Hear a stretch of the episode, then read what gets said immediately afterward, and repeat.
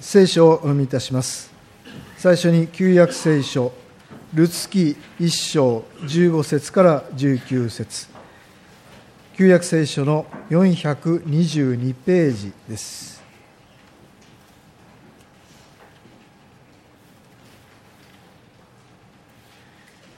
ルツキ1章15節から19節までお読みいたします。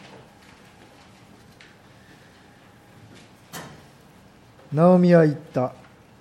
あの通りあなたの愛嫁は自分の民自分の神のもとへ帰っていこうとしている。あなたも後を追っていきなさい。ルツは言った。あなたを見捨てあなたに背を向けて帰れなどとそんなひどいことを強いないでください。私はあなたの行かれるところに行きお泊まりになるところに泊まります。あなたの民は私の民。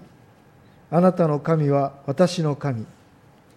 あなたの亡くなるところで私も死にそこに葬られたいのです。死んでお別れするのならするのならともかくその他のことであなたを離れるようなことをしたなら主よどうか私を幾重にも罰してください。同行の決意が固いのを見てナオミはルツを説き伏せることをやめた。二人は旅を続けついにベツレヘムに着いた。もう一箇所新約聖書ルカによる福音書第1章39節から45節。新約聖書の100ページです。ルカによる福音書1章39節から45節までお読みいたします。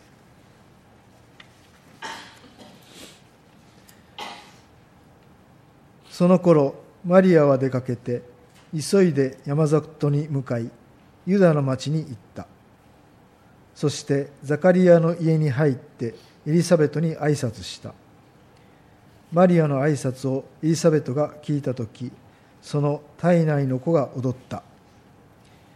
エリザベトは精霊に満たされて声高らかに言った。あなたは女の中で祝福された方です。体内のお子様も祝福されています。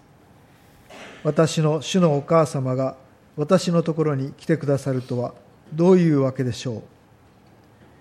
あなたの挨拶のお声を私が耳にした時体内の子は喜んで踊りました。